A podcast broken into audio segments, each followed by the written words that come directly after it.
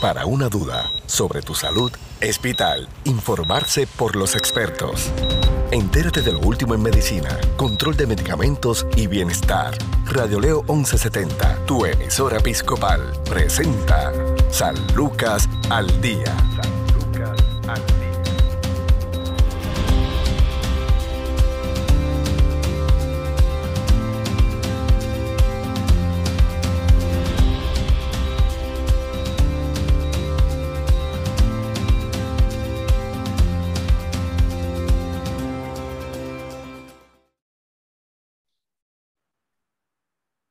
¿Qué tal amigos? Les saluda Sandra Torres Guzmán. Esto es San Lucas al Día, un programa del Sistema de Salud Episcopal. Hoy nos acompaña la psicóloga clínica y directora del Departamento de Psicología del Centro Médico Episcopal San Lucas, la doctora Rocío Sayas. Saludos, doctora. Saludos, muchos saludos. Un placer nuevamente estar contigo, Sandra. Bueno, para nosotros, doctora, hoy nos va a hablar sobre el estigma del paciente de salud mental y lo primero que nos viene a la mente cuando escuchamos eh, esto es precisamente, eh, a veces hasta nosotros mismos en algún momento de nuestras vidas tal vez dudamos de eh, ponernos en manos de un psicólogo o psicóloga porque rápido uno va al subconsciente y recuerda cuando tal vez escucho por algún lado que no, ¿para que tú vas a ir al psicólogo si tú no estás loco? O estás yendo al psicólogo, van a decir que estás loco. ¿Cuál es el estigma que se tiene? Eso es correcto, Sandra. Esa es de las frases más comunes que, que escuchamos. Eh, es bien, se ha hecho de alguna manera, se ha hecho un poco eh, se ha normalizado esa, esa idea de que si yo voy al psicólogo estoy loco, pero con, de la misma manera te tengo que decir que poco a poco se ha ido también modificando un poquito ese pensamiento. Cuando hablamos de estigma, es esto que sucede que de alguna manera esta persona ve de manera negativa alguna característica distintiva, ¿verdad? O algún rasgo personal de la persona. Y si hablamos de los trastornos, en términos de los trastornos mentales, cuando tenemos una persona con un trastorno o eh, ¿verdad? Tiene un diagnóstico de, salud mental, surge en muchísimas ocasiones lo que es este estigma en contra de esa, en contra de esa persona, esa creencia o algo negativo de parte de otras personas y que a su vez tiene unos efectos sumamente eh, difíciles, nocivos para la persona que padece este diagnóstico. E, el rechazo eh, es miedo, es eh, la segregación. ¿Qué situaciones rodean o pueden rodear a un paciente de salud mental cuando eh, expone explícitamente o las personas se enteran de que tiene un diagnóstico de salud mental?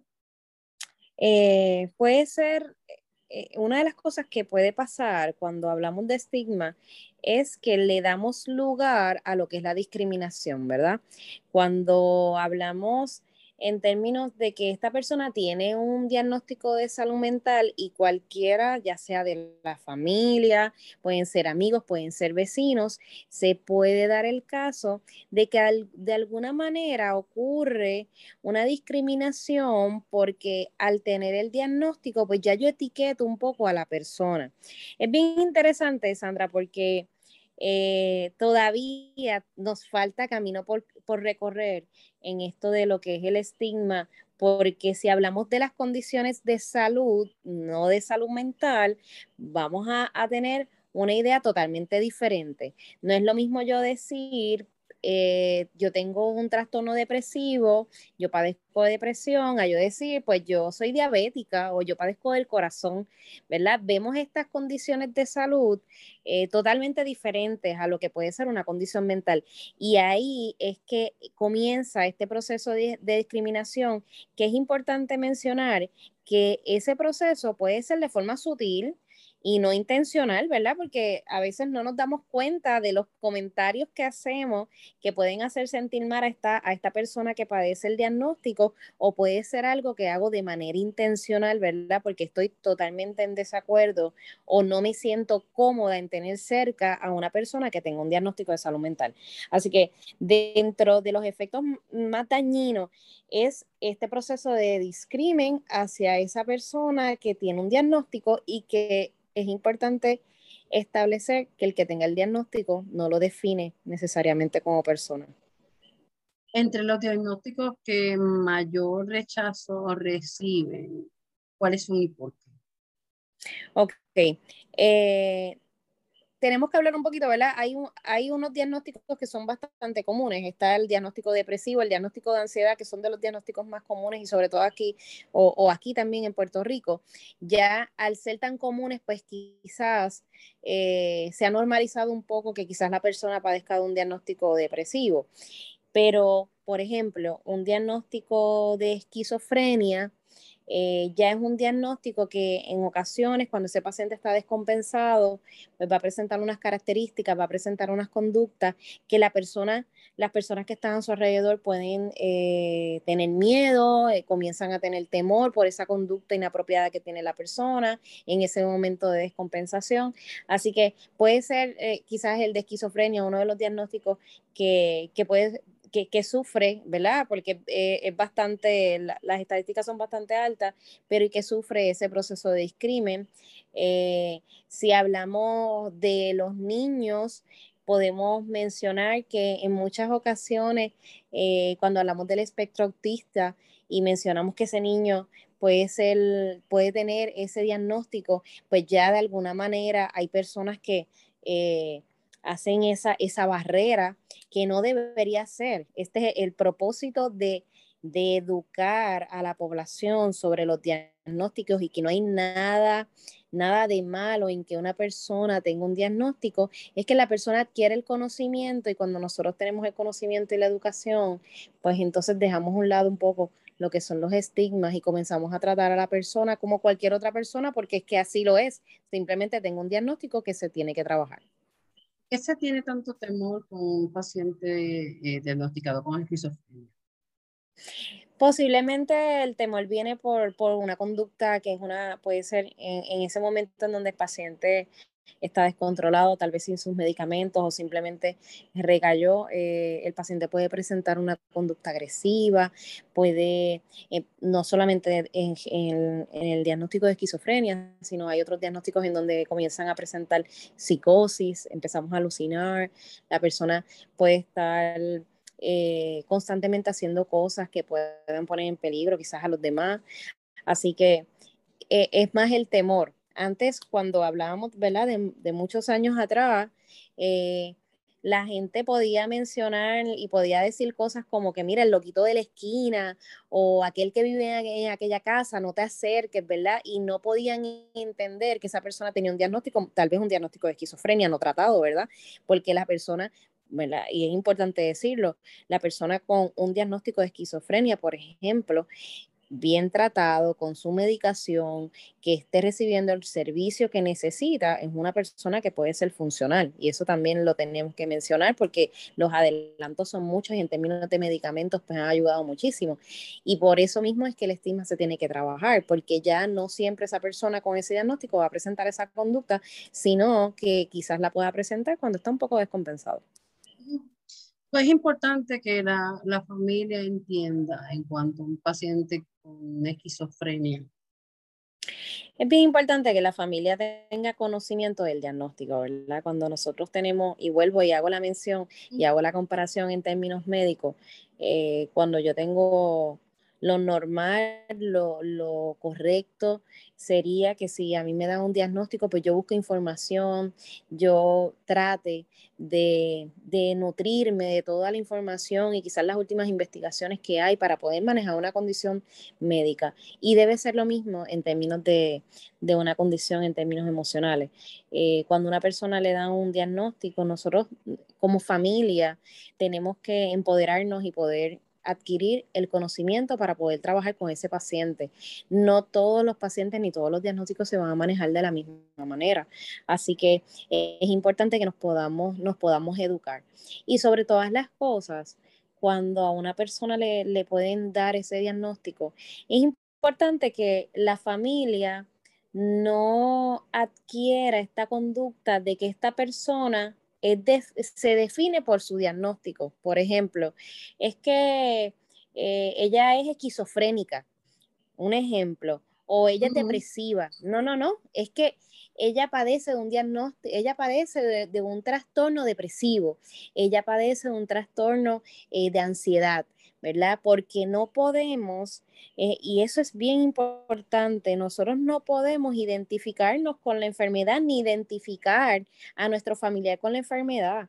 En lugar de decir, ella es bipolar o él es esquizofrénico, no, pues vamos entonces a decir, tiene un diagnóstico de tal cosa, porque eh, hacemos y le ayudamos al mismo paciente a entender que no tiene por qué identificarse con su enfermedad, que su enfermedad es fuera de lo que es él como persona. Y, eso es bien importante porque también empoderamos al paciente en términos de su condición.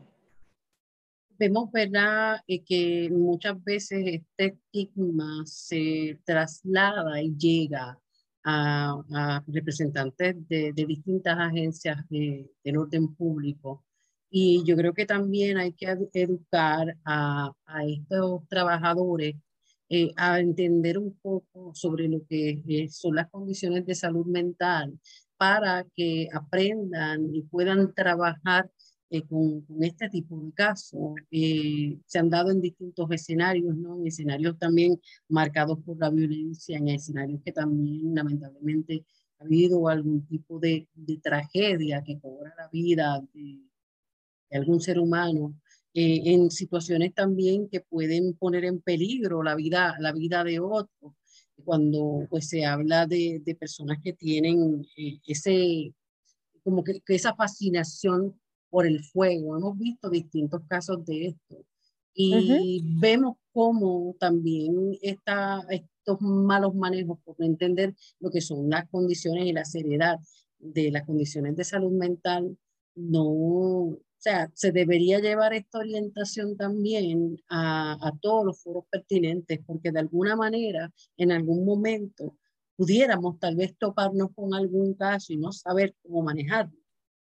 En total, estoy totalmente de acuerdo con lo que estás mencionando, Sandra. Es importante que, que la educación se dé y que las personas estén abiertas a esa educación, porque nosotros, ¿verdad? Uno pensaría o quizás la gente piensa que el paciente de salud mental lo tenemos allá en el hospital y está, está hospitalizado y, no lo tenemos eh, en nuestro alrededor y volvemos a lo mismo. O sea, aquí existen miles de personas que tienen algún diagnóstico de salud mental y no solamente, y, y en esto voy a incluir, mencionaste en términos de de las áreas del gobierno, de, y yo me atrevo incluso a mencionar en términos de profesionales e incluso profesionales de la salud, en donde se ha evidenciado y hay investigaciones en donde eh, hay un estigma de parte incluso de un profesional de salud.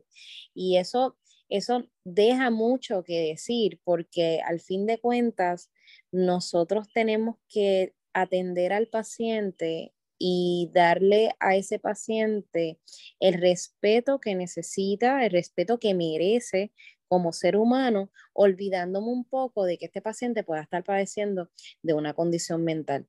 Y a veces se nos hace difícil entender que esa conducta no necesariamente es una conducta que ese paciente pueda manejar porque quizás no está en su sano juicio en ese momento, por ejemplo, o quizás... Eh, automáticamente al saber que tengo el diagnóstico ya lo trato de una manera diferente sin ni siquiera darme cuenta que esta persona es totalmente funcional y trabaja sin problema y se va a poder expresar sin ningún problema y va a poder manejar las cosas. Así que sí, estoy totalmente de acuerdo con que los, los profesionales en todo, en todo ámbito tienen que educarse y tienen que aprender a manejar los propios, esas, esas, esas actitudes, esas propias actitudes que tienen estigmatizantes hacia, hacia la población que padezca un diagnóstico de salud mental. Estos pacientes también sufren de agresiones. Sí, pudiesen sufrir de agresiones eh, y en términos, como hablábamos ahorita, en términos de discriminación, no sabemos hasta dónde una persona con una conducta, ¿verdad?, este, estigmatizante pueda llegar y cómo pueda reaccionar también. Hemos visto y lo hemos hablado en otras ocasiones, la poca tolerancia que tiene la gente hoy día y sobre todo después que hemos pasado por tantas cosas, cada vez es menos la tolerancia y nosotros tenemos que tratar de comprender y centrarnos un poco en que la, los que tenemos a nuestro alrededor, cada persona es un mundo y está pasando por diferentes situaciones y tiene diferentes situaciones. Eh, así que eh, esa poca tolerancia puede provocar incluso que un paciente eh, con, ¿verdad? con cualquier tipo de diagnóstico sufra de algún tipo de agresión lamentablemente. En esta misma situación vemos que y, el tema es bien complejo, doctora. Vemos también muchísimos pacientes de salud mental entre la población sin techo, es decir, eh, a veces eh, estigmatizamos en general a las personas que están sin hogar, a otros que son, son distintas situaciones, no, no es el mismo el que pide las luces, no necesariamente es una persona sin techo, pero las personas que veo por lo general están deambulando las calles, que duermen en las calles, que viven en las calles. Hay un serio problema de salud mental, independientemente de cómo lo veas, independientemente de las razones por las que llegó ahí. Hay algunos que eh, abusan ¿verdad? del alcohol, eh, están sumidos en el alcohol. Otras personas están, eh, son usuarios de, de drogas ilícitas. hay otros que simplemente uno los ve y hay veces que lo que, lo que provocan es miedo, pero en términos generales, de alguna manera, todas estas personas que están viviendo en la calle tienen que tener o deben tener algún tipo de, diagnóstico de salud mental, muchas veces no, no trabajado a tiempo, no identificado e incluso, eh, lamentablemente, hasta las mismas autoridades los desechan de la sociedad. Eso es correcto y hoy día tenemos, ¿verdad? Lo que es el uso el uso de abuso de sustancias, esto es un problema de salud pública, ¿verdad? Y, eh, tenemos que entender que esa persona, si nos ponemos en su lugar, ¿quién quiere estar debajo del sol con, eh, con, con el calor que hace en esta isla, pidiendo para poder para lo que sea, ¿verdad? Porque las personas piden por muchísimas cosas y sufriendo, porque al fin de cuentas a veces tienen asperidas y sufren. Ninguno quiere eso, ¿verdad? Ni, ningún ser humano va a desear vivir de esa manera.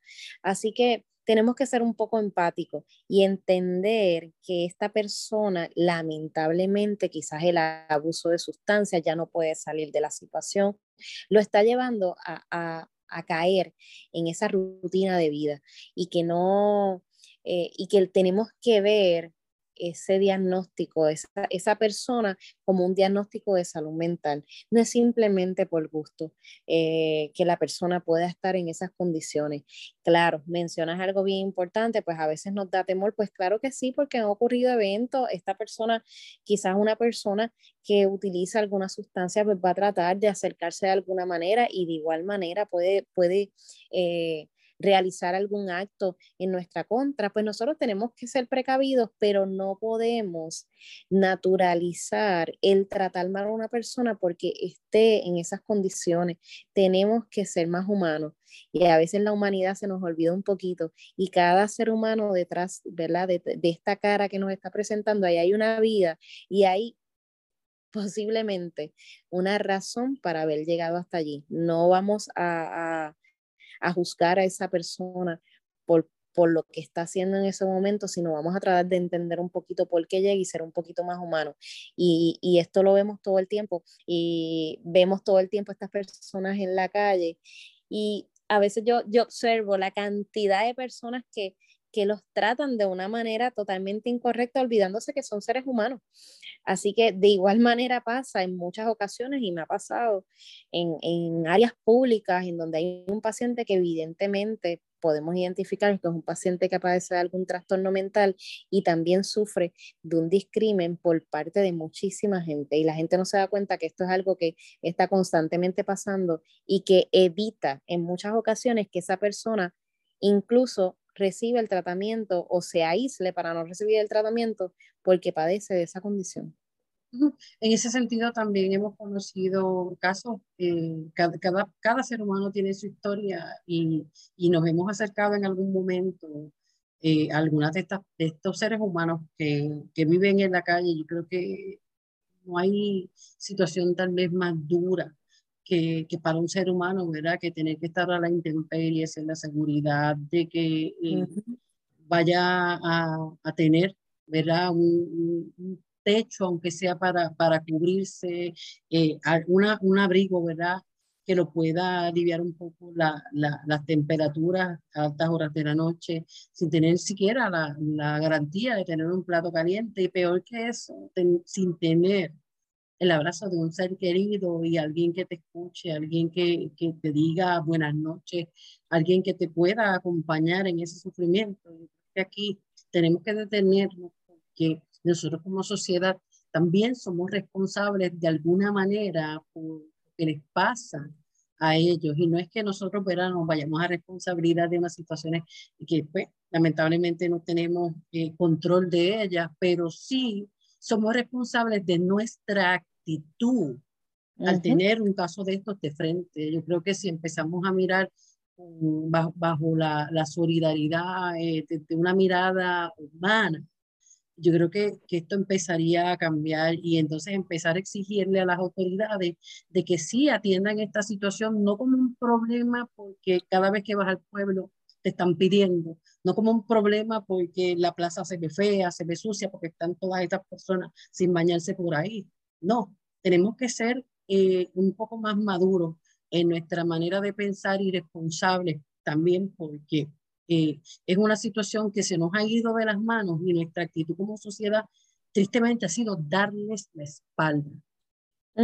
Tienes toda la razón y lamentablemente esto, esto ocurre bien frecuente eh, y es triste, definitivamente es triste porque ese problema eh, no, no lo vamos a, resolver simplemente dando la espalda. Es un problema que tenemos que enfrentar, son personas que necesitan. Eh, nosotros, ¿verdad? En, en, términos de los servicios que nosotros ofrecemos en el hospital, también ofrecemos lo que es el servicio para personas con, con abuso de sustancias. Y, y, y, tenemos muchas experiencias, ¿verdad? En donde ese paciente incluso puede verbalizar eh, lo difícil que ha sido su proceso de buscar ayuda por esa por esas conductas y ese estigma, incluso no solamente de la, de la sociedad, a veces de la misma familia. Y es bien triste porque sabemos que también para la familia es difícil tener un paciente que, que esté en algún uso de sustancia, pero a veces no buscan, eh, quizás no buscan las ayudas necesarias y sí las hay. Tratamos, hemos estado tratando a muchas personas que que en este uso de sustancias reconocen que necesitan esa ayuda y a veces llegan incluso hasta solos porque ya no llegan ni con la familia ni nadie.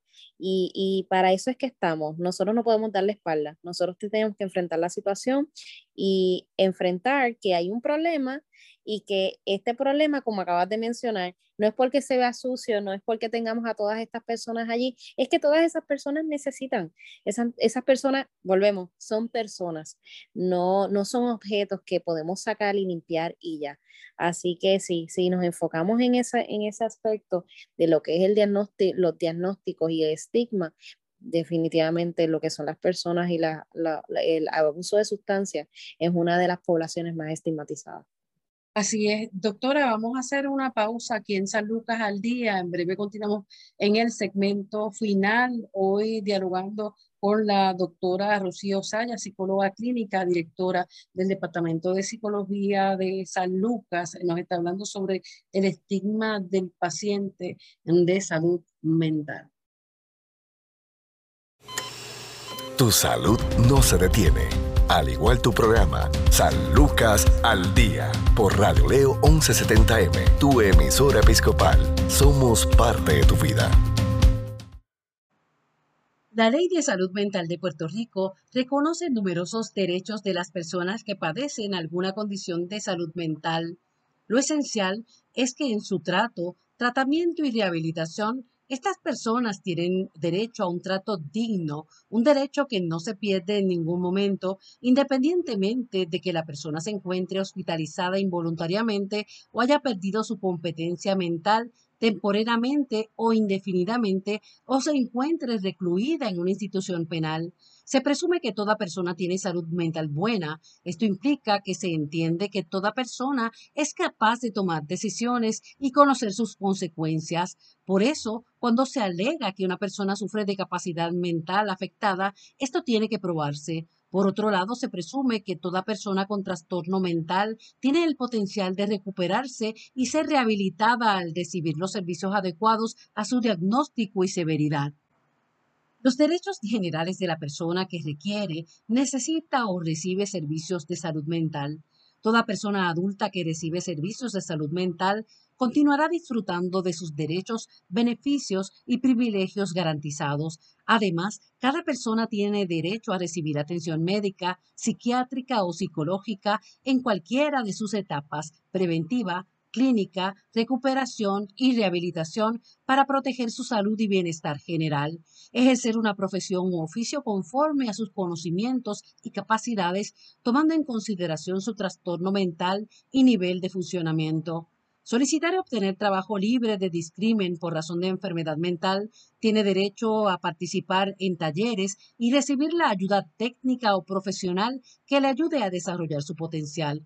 Tener acceso a las ayudas y servicios públicos, ya sea en áreas de vivienda, bienestar social, salud, alimentación, transportación, educación o empleo buscar soluciones para cualquier problema u ofensa, ya sea sola o colectivamente, ser escuchada, atendida y consultada en todo asunto que afecte su condición y progreso, recibir servicios médicos sin discrimen por razón de su condición mental, ser referida al nivel de cuidado que mejor le beneficie.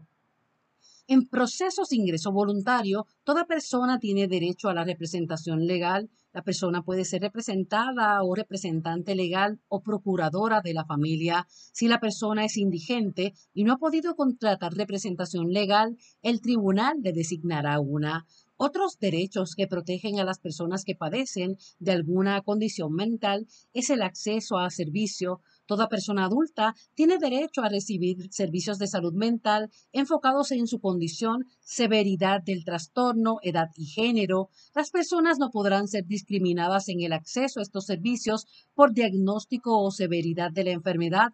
A su vez, no se distinguirá por enfermedades previas. Ningún proveedor podrá discriminar contra personas en su acceso a servicios de salud mental por medio de distinciones en la prestación, el acceso, administración o modo de planificar sus servicios. Todo proveedor de salud mental tiene la obligación de brindar servicios médicos dentro de los primeros 15 días laborables de la petición si no es una emergencia psiquiátrica. Tiene prohibido el crear listas de espera si se exceden de los 15 días sin haber ofrecido el servicio. También tienen derecho a no ser identificada como persona con alguna condición de salud mental. Toda persona adulta que recibe servicios de salud mental tiene el derecho a no ser identificada como una persona que padece de alguna condición mental. También tiene derecho a ser notificada sobre sus derechos garantizados al momento de la admisión o más pronto luego del mismo. Se le tiene que entregar a una persona una explicación detallada de cualquier limitación que pudiera sufrir durante su hospitalización y que la misma sea justificada por medio de tratamiento médico. En el tratamiento médico, toda persona tiene derecho a un plan personal e individualizado de tratamiento, recuperación y rehabilitación seguro y humano. Además, tiene derecho a participar lo más que sea posible en la formulación y revisión de ese plan con la participación de la persona familiar más cercana. También tiene derecho a no ser sometida a ningún tratamiento o procedimiento experimental o exploratorio no aprobado por organismos federales o estatales. También tiene derecho a un consentimiento informado. Para que se considere el consentimiento como uno que se proveyó de manera informada, la persona debe conocer la siguiente información, el diagnóstico y la descripción clínica de su condición, el tratamiento recomendado, los riesgos y consecuencias de aceptar o rechazar el tratamiento, otras alternativas de tratamiento que estén disponibles, aunque sean menos indicadas, beneficios, riesgos y consecuencias de las alternativas de los tratamientos, el pronóstico correspondiente, la posibilidad de efectos secundarios y daños irreversibles como resultado de los tratamientos. También la persona con diagnóstico de salud mental tiene derecho a la privacidad la persona tiene derecho a la libertad de comunicación privada, sin censura y sin impedimento con la persona que guste. Puede ser por medio telefónico, correo o visitas. Estas solo se podrán ser razonablemente restringidas si media una justificación médica. No podrán ser limitadas cuando sea sobre asuntos legales. Esto es San Lucas al Día. Informarse sobre el cuidado de tu salud es sentirse seguro. Continúa su programa de especialistas, San Lucas al Día, también a través de radioleo1170.com.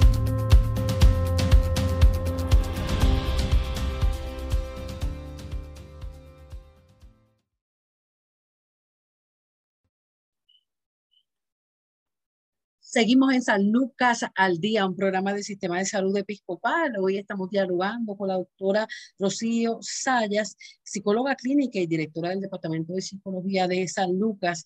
Eh, nos está hablando sobre un tema bien, bien interesante y, y que tenemos que reflexionar en ello como individuo, como familia, como comunidad, como sociedad, como país y el estigma del paciente de salud mental que muchas veces tiene, tiene temor, incluso eh, como estamos hablando ver afuera del aire, de buscar ayuda, porque teme que se le vaya a rechazar. Cuán importante es entender esto y con cuánta frecuencia se da el que el paciente no reciba su tratamiento o interrumpa su tratamiento precisamente para que eh, los demás no se enteren y evitar el rechazo. Sandra, esto es sumamente común. Es, es, es, bien común que la persona, por el temor del que dirán, no reciba ese tratamiento y a la misma vez es bien triste, porque esa persona sí lo necesita, pero tengo miedo de que lo que diga mi familia o estoy yendo escondida o tengo miedo de cómo reaccionen en mi trabajo y que me puedan votar de mi trabajo porque piensen que yo no soy capaz. Así que eh, es bien común que esto suceda y yo quiero, ¿verdad? Eh, llevar el mensaje de lo importante que es que la persona reconozca que, oye, es de valiente buscar ayuda. Lamentablemente, nuestra nuestras tasas de suicidio, los, los eventos que han estado ocurriendo en términos de violencia, todo ha ido en aumento. Y es bien triste porque esa persona quizás pudo haber buscado ayuda y una de las razones pudo haber sido que lamentablemente por el estigma o por el que dirán o porque yo no busco ayuda porque yo no estoy loco y yo puedo manejar la situación, no lo hacen. Así que muchos ¿verdad? de mis pacientes recordarán que yo siempre les digo que, que el primer día, el haber llegado, eh, ya es el paso más importante que hicieron en, todo su proceso, porque es ese día en el que reconocen y aceptan que es necesario recibir ayuda y que no está mal que otra persona me ayude, ¿verdad? Que otra persona me brinde un servicio que me, me ayude a guiarme un poco en el camino que estoy con tantas cosas, con tantas presiones, recibiendo tantas señales de, de tantos lados diferentes y puedo recibir una ayuda y una guía en el proceso. Así que ese momento en donde el paciente lo acepta, Eso sí, es un momento de celebrar, es un momento de valiente el que el paciente acepte su tratamiento. Lamentablemente, muchas personas por la vergüenza se aíslan, eh, no, no reciben ese tratamiento porque no pueden eh, superar ese juicio que los demás tienen en su contra. Así que es bien importante que la persona reconozca que no hay nada de malo en recibir servicios, al contrario, eh, muchos deberían recibirlo y no lo reciben y lamentablemente empeoran. Y es importante mencionar, Sandra, que en la manera en que tú recibas ese servicio lo antes posible, el punto del servicio es mejorar. Así que hay muchas personas que arrastran toda su vida situaciones por años y años y años y después ya, ya en la adultez se dan cuenta que ya no puedo más y son cosas que no se trabajaron desde hace mucho tiempo y no se trabajaron porque pensé que yo podía y porque yo no estoy loco y no voy a recibir ningún tipo de servicio. Así que es importante que las personas se eduquen. Esto no tiene nada de malo en un psicólogo, no tiene nada de malo en un psiquiatra. Así que reciban ¿verdad? Ese mensaje de háganlo es importante y va a ser, van a sentir un alivio tan grande de recibir un servicio que pueda ajustarse a su necesidad que quizás se arrepientan de no haberlo hecho antes. Y conocer también los derechos que ubican al paciente de salud mental. Eh, entre estos, el derecho a la privacidad, muchas veces vemos también que dependiendo la, el diagnóstico, eh, no se les permite siquiera tener eh, derecho también a la, su derecho a la intimidad. Eh, y en ese sentido es, como tener todo expuesto a, estar todo el tiempo disponible para ser examinado, que no cierre la puerta. Hay distintas, distintas situaciones porque precisamente piensan bajo ese estigma de que pues está escondiendo algo, nos va a hacer daño, se puede hacer daño porque no puede estar solo, eh, le puede pasar cualquier cosa. Yo quiero, antes de, de, retirarnos, que, me, que nos hable, ¿verdad?, sobre este aspecto de entender hasta qué punto eh, el paciente tiene derecho también a, a, a tener su tiempo. Definitivamente el paciente tiene total derecho a su, a su confidencialidad. Eh, incluso nosotros tenemos a diferencia de lo que es el aspecto médico, eh, nosotros nuestro rango de edad para lo que nosotros categorizamos como adultos son jóvenes de 18 años o más, en medicina son 21, 21 años o más, porque entendemos que ya ese joven de, de 18 años puede tener un tratamiento, puede necesitar un tratamiento que no necesariamente tenga que ser en la línea de de los papás, por ejemplo, ¿verdad? Así que hay, hay unas líneas de confidencialidad que no podemos cruzar. Hay unos aspectos que nosotros vamos a trabajar con ese paciente que le podemos que esto lo deberíamos trabajar con tu familia, pero hasta que tú no me lo permitas, yo no lo puedo hacer. Yo no puedo cruzar esas líneas, ¿verdad? Y es bien importante que el paciente entienda que cuando va a recibir un servicio, va bajo estricta confidencialidad eh, y hasta que él no nos permita ofrecerle esa información a un familiar no lo podemos hacer. Nosotros hemos tenido pacientes que desde que llegan dicen, yo voy a estar aquí, yo voy a recibir tratamiento, pero yo no quiero que ningún familiar se entere por ahora. Pues perfecto, de igual manera no se lo vamos a negar.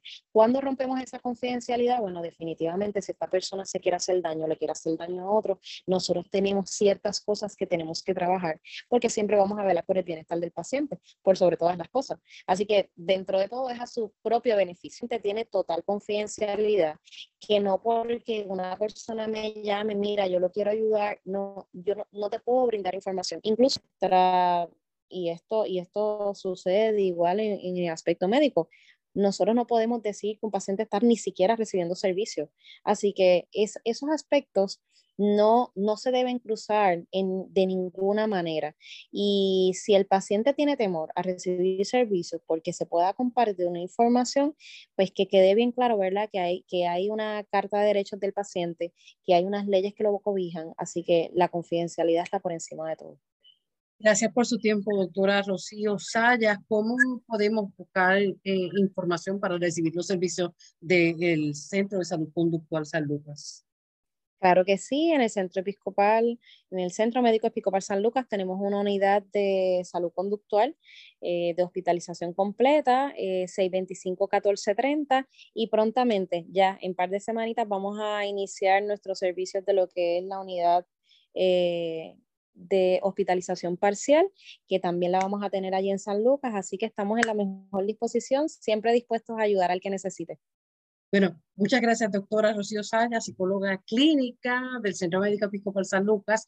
Nosotros nos despedimos, regresamos hasta eh, otra intervención más. Recuerde que este programa se transmite de lunes a viernes de 1 a 2 de la tarde por aquí, por Radio León 1170M, Radio León 1170.com. Busque también los podcasts, que son decenas de estos programas con diferentes temas de salud a través de aplicaciones como Spotify y Anchor. Bendiciones. Si desea más información sobre su programa San Lucas al Día, puedes encontrarnos en Facebook, Radio Leo 1170M o en Centro Médico Episcopal San Lucas. Haga sus anotaciones y conéctese con su programa San Lucas al Día.